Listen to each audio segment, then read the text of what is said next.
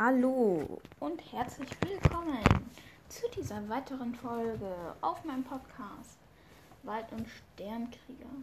Heute geht's um die Hammerhaie. Aber vorab nochmal, ja, ähm, heute ist der letzte Tag 2021, das solltet ihr wissen, Silvester. Ähm, ich hoffe, euch hat dieses erste Halbjahr meines Podcasts schon gefallen. Und ähm, ja, dass ihr auch heute noch einen schönen Tag habt und heute Abend nicht zu viel rumballert, weil das ist ja verboten. Ja. Also, lasst keine Raketen steigen. Nehmt euch lieber eine Wunderkerze in die Hand und macht, macht irgendwie damit oder irgendwie diese Kleinknaller für Kinder. Anstatt irgendwelche riesigen Raketen in die Luft zu feuern. Ja. Ähm, hoffe, euch geht's auch allen gut. Die Hammerhaie, in Klammern Spira, Spirinidae, ich hasse diese lateinischen Namen, sind eine Familie der Haie, die besonders durch starke Verbreitung ihres Kopfes zu einem sogenannten Cephalofoil gekennzeichnet sind. Bei einigen Arten führt diese zur Bildung des namensgebenden Hammers. Die Familie umfasst zwei Gattungen mit insgesamt acht Arten, die sich vor allem in ihrer Größe sowie Form und Breite des Kopfes unterscheiden. Die größte, größte Art ist der große Hammerhai, Spirna mukkaran. Muk, mukkaran. Okay. Mit einer Maximallänge von 5,50 Meter bis 6,10 Meter. Während der Corona-Hammerhai, der Corona wird da ähm, mit K geschrieben, in Klammern Spirna Corona, da wird Corona klein, aber mit C geschrieben, als kleinste Art nur eine maximale Gesamtlänge von unter einem Meter erreicht. Krass. Ich war mir gar nicht sicher, ob es wirklich unterschiedliche Arten von Hammerhaien gibt, aber jetzt weiß ich Ich habe auch mal wieder was dazugelernt. Ja. was ein Wunder. Hammerhaie leben weltweit vor allem, allem in tropischen und subtropischen Küstengebieten. Sie sind in der Regel Einzelgänger, wobei einige Arten jedoch auch Gruppen von mehreren hundert bis mehreren tausend Individuen bilden können. Das steht hier zwar nicht, aber diese Gruppen heißen Schulen. Mhm. Genauso wie Delfinschulen. So. Als Jäger erbeuten sie eine Vielzahl wirbelloser Tiere sowie Knochen und Knorpelfische. Größere Individuen erbeuten auch andere Haie, einschließlich kleinere Vertreter der eigenen Art. Das heißt, in Klammern dahinter Kannibalismus. Ja. Kennen wir, glaube ich, alle von den Taliban, die in, äh, keine Ahnung, welchem Land gerade, ähm, auch gerade ziemlich Unruhe machen. Ist einfach so. Vor allem bodenlebende Beutetiere wie verschiedene Rochen werden durch die am Cephalofoil befindlichen Sinnesorgane aufgespürt. Alle Hammerhaie sind lebendgebärend und bilden eine Plazenta zur Versorgung der Jungtiere durch das Muttertier. Die großen Arten werden als potenziell gefährlich eingestuft. Haianfälle mit Hammerhaien sind allerdings sehr selten dokumentiert. Ähm, Haiangriffe pro Jahr gibt es höchstens 100 und dafür werden ähm, und davon sind äh, vielleicht fünf oder sechs tödlich oder sechs von den Leuten, die angegriffen wurden, gestorben. Für euch klingt das jetzt ähm, äh, schon viel. Für mich klingt das normal, weil ähm, 200.000 bis 300.000 Haie von Menschen im Jahr getötet werden. Und das nur für Geld. Da sieht man schon wieder, wie, dass Menschen eigentlich nie gut sind. Sie haben eigentlich kaum eine gute Seite an sich. Meiner Meinung nach. Egal. Äh, äh, äh, Vor allem aufgrund der Flossen werden einige Arten kom kommerziell bejagt. Ja, guck. Einzelne Arten werden aufgrund des starken Fischereidrucks von der International Union for, for Conservation of Nature IUCN als gefährdet bis stark gefährdet eingestuft. Hammerhaie. Systematik. Unterklasse Euselachi. Teilklasse Plattenkiemer. Elasmobranchi. Ohne Rang Haie. Selachi. Äh. Überordnung Galeomorphi. Ordnung Grundhaie. Carchariniformes. Hasse es, Namen auszusprechen.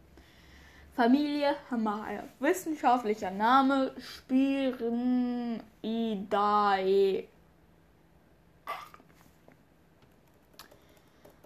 Okay.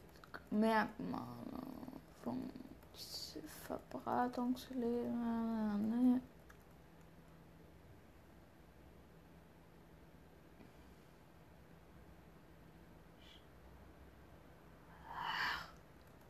Ja, ich habe gerade. Hier war gerade ein Bild von etwas, was ich euch nicht sagen werde, weil das ist ein bisschen. Naja, nicht sehr schön.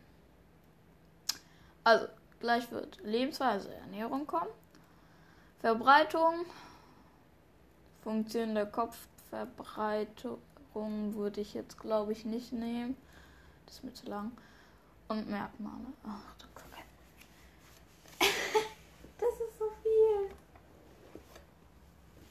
Ich mach kurz meine Pause und komme gleich wieder. So, bin wieder da. Muss kurz was trinken. Ähm, Merkmale. Hammerhaie haben einen stromlinienförmigen stromlinienförmigen Körper. Das habe ich zwar jetzt doppelt gesagt, aber egal. Der längste bekannte Vertreter ist der große Hammerhai. Äh, das, was in den Klammern steht, will ich nicht mehr vorlesen. Das ist zu schwer auszusprechen. Mit einer maximalen Gesamtlänge von 5,50 Meter bis 6,10 Meter, das wissen wir. Während der Corona-Hammerhai als kleinster Art nur maximal 92 Zentimeter erreicht. Das wissen wir noch nicht. Wir wissen nur, dass er bis unter, dass er keine 1 Meter wird. Okay, jetzt wissen wir es zwar, aber egal. Die Färbung der Arten ist in der Regel bräunlich bis grau mit weißem Bauch. Eine Zeichnung ist nur beim Schaufelnasenhammerhai in Form einer unregelmäßigen Fleckung und bei einigen Arten in Form von dunklen Flossenspitzen oder Rändern vorhanden. Eine, besonders, eine Besonderheit stellt der, die goldgelbe bis orangene Färbung des Kleinaugenhammerhais da der sich wahrscheinlich auf seine Hauptnahrung zurückführen lässt. Bei Jungtieren Sie besteht bei Jungtieren aus stark carotinoidreichen Garnelen sowie bei den geschlechtsreifen Haien aus Fischen und Fischrogen, was auch immer das ist die ebenfalls diese Farbstoffe enthalten. Ja. Besonders auffällig ist die starke Verbreiterung des Kopfes, das wissen wir, direkt vor den, vor den Kiemen. Er ist zudem bei einigen Arten stark abgefärbt. Die dadurch entstehende Kopfform stellt durch ihre arttypische Ausprägung zu einem verbreiterten bis hammerförmigen Kopf. Ähm, das wichtigste Unterscheidungsmerkmal der Arten dar. Die Kopfverbreiterung beträgt bei, der, bei den Arten der Gattung zwischen 17 und 33 Prozent der Gesamtlänge. Beim Flügelkopfhammerhai sogar 40 bis 50 Prozent. Oha. Die Augen befinden sich seitlich am Ende des Cephalophoils, sind rund oder fast rund ausgebildet und besitzen eine innere Nickhaut. Die Nasenlöcher besitzen kurze, lappige Nasenklappen. Der Abstand zwischen den Nasenlöchern an der Vorderkante des Cephalophoils entspricht dem 7 bis 14-fachen Nasenlochdurchmesser. Eine Ausnahme bildet hier der Flügelkopfhammerhai. Mit seinem stark, seinen stark vergrößerten Nasenlöchern, bei denen der Abstand nur den 1,1 bis 1,3-fachen Nasenlochdurchmesser ausmacht. Äh, da möchte ich kurz was anmerken. Ich wusste gar nicht, dass Hammerhaie Nasenlöcher haben. Das ist seltsam irgendwie gerade, sich das vorzustellen. Naja, egal. Das Maul liegt unterhalb des Cephalophoils und ist im Re Regelfall parabolisch geformt. Die Li Labialfurchen sind nur undeutlich ausgebildet oder fehlen vollständig. Die Zähne im Ober- und im Unterkiefer der Haie unterscheiden sich nur sehr wenig voneinander. Sie sind vergleichsweise klein bis mäßig groß. Sie sind mehr oder weniger klingenförmig ausgebildet und besitzen nur eine schmale Zentralspitze oder Nebenspitzen. Basale Leisten und Furchen können ausgebildet sein oder auch fehlen. Im Oberkiefer befinden sich auf einer Kieferhälfte 25 bis 37 und im Unterkiefer 24 bis 37 Zähne,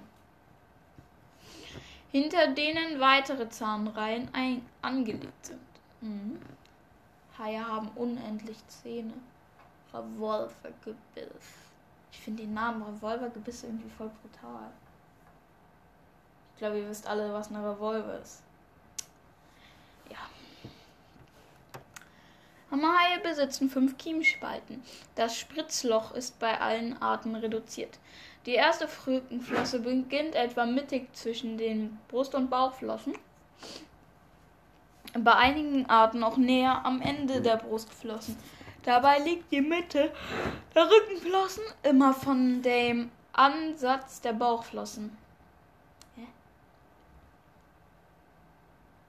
Immer vor dem Ansatz der Bauchflossen nicht von. Sie ist mäßig bis sehr groß ausgebildet und sichelförmig. Die zweite Rückenflosse und die Afterflosse sind deutlich kleiner. Vor dem Ansatz der Schwanzflosse sind Gruben vorhanden. Sie ist asymmetrisch mit einem sehr großen oberen und einem deutlich kleineren, aber ebenfalls kräftig ausgebildeten unteren unteren Lobus.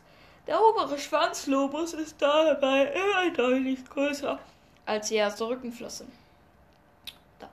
Ähm, neben diese mer äußeren Merkmalen, neben diesen äußeren Merkmalen gibt es einige Merkmale des Kopfskeletts, Kopfskelettes und der Wirbelsäule die für Hammerhaie typisch sind.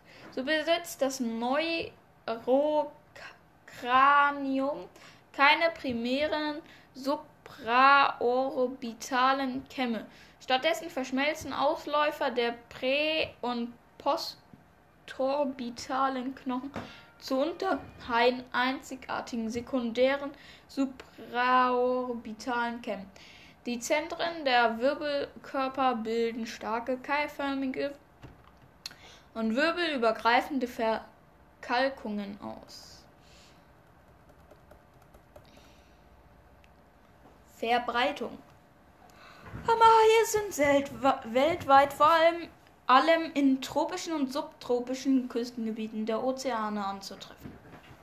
Dabei kommen einige Arten in sehr großen Gebieten vor. Beispielsweise sind der große und der Bogenstirnhammerhai weltweit in wärmeren Klimazonen verbreitet während die, der glatte Hammerhai auch in gemäßigten Gebieten anzutreffen ist und im Sommer gar in polnähere und kühlere Gebiete zieht.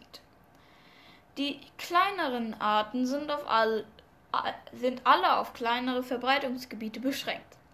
So findet sich der Flügelkopfhammerhai im Roten Meer sowie an den asiatischen Küsten des Indischen, Meeres, Indischen Ozeans bis nach Nordaustralien.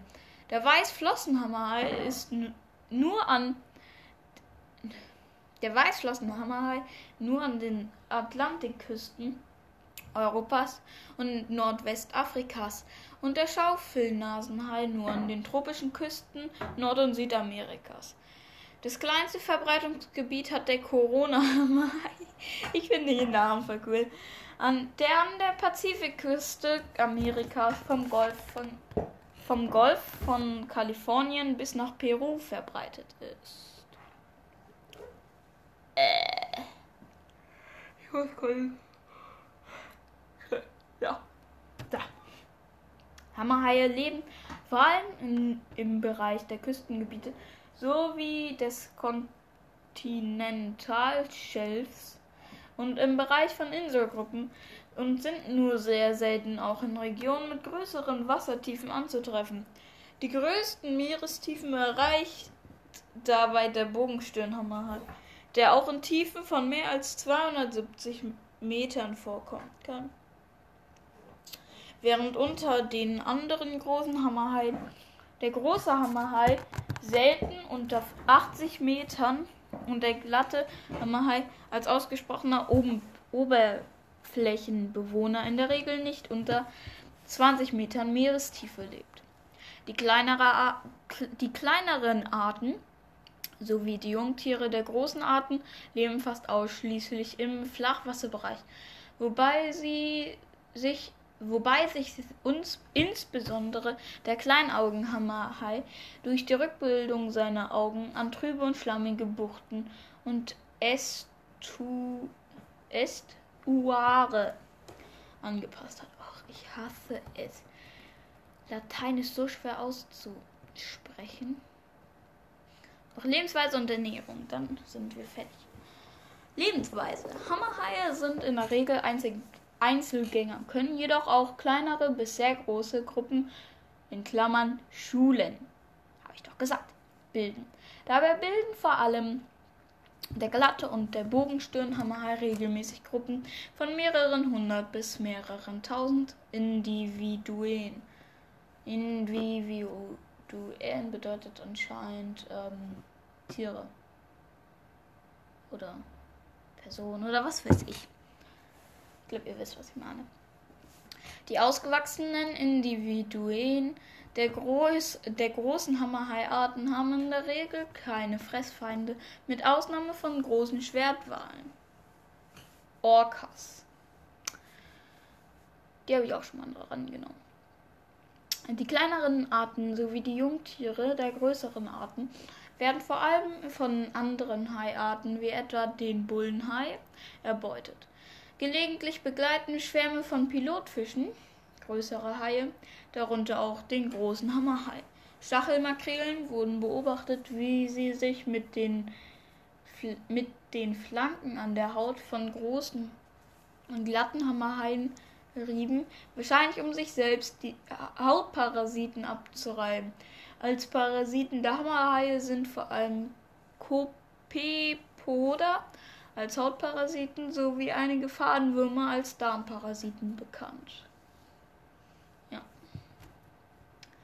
Also ich glaube, die ähm, am weitesten verbreiteten Arten, äh, nee, die Art, die beiden Arten, die die meisten Leute kennen, sind erstens einmal der Bogenstirnhammerhai und zweitens der große Hammerhai, wobei ich als erstes den Bogenstirnhammer halt kennengelernt habe, glaube ich.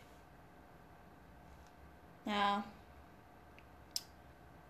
Ich wusste auch eigentlich nur, ich, ich habe nie wirklich gewusst, dass es mehrere Arten von Hammerhaien gibt.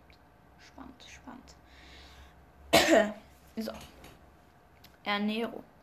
Die Nahrung Der größeren und freischwimmenden Hammerhai besteht vorwiegend aus Knochenfischen wie Sardinen, Heringen und Makrelen. Aber auch Barracudas und andere größere Fische werden von großen Individuen als Beute angenommen. Außerdem ernähren sich die Haie von Wirbellosen, vor allem Kopffüßern wie Tintenfischen und Kalmaren sowie den von Krebstieren.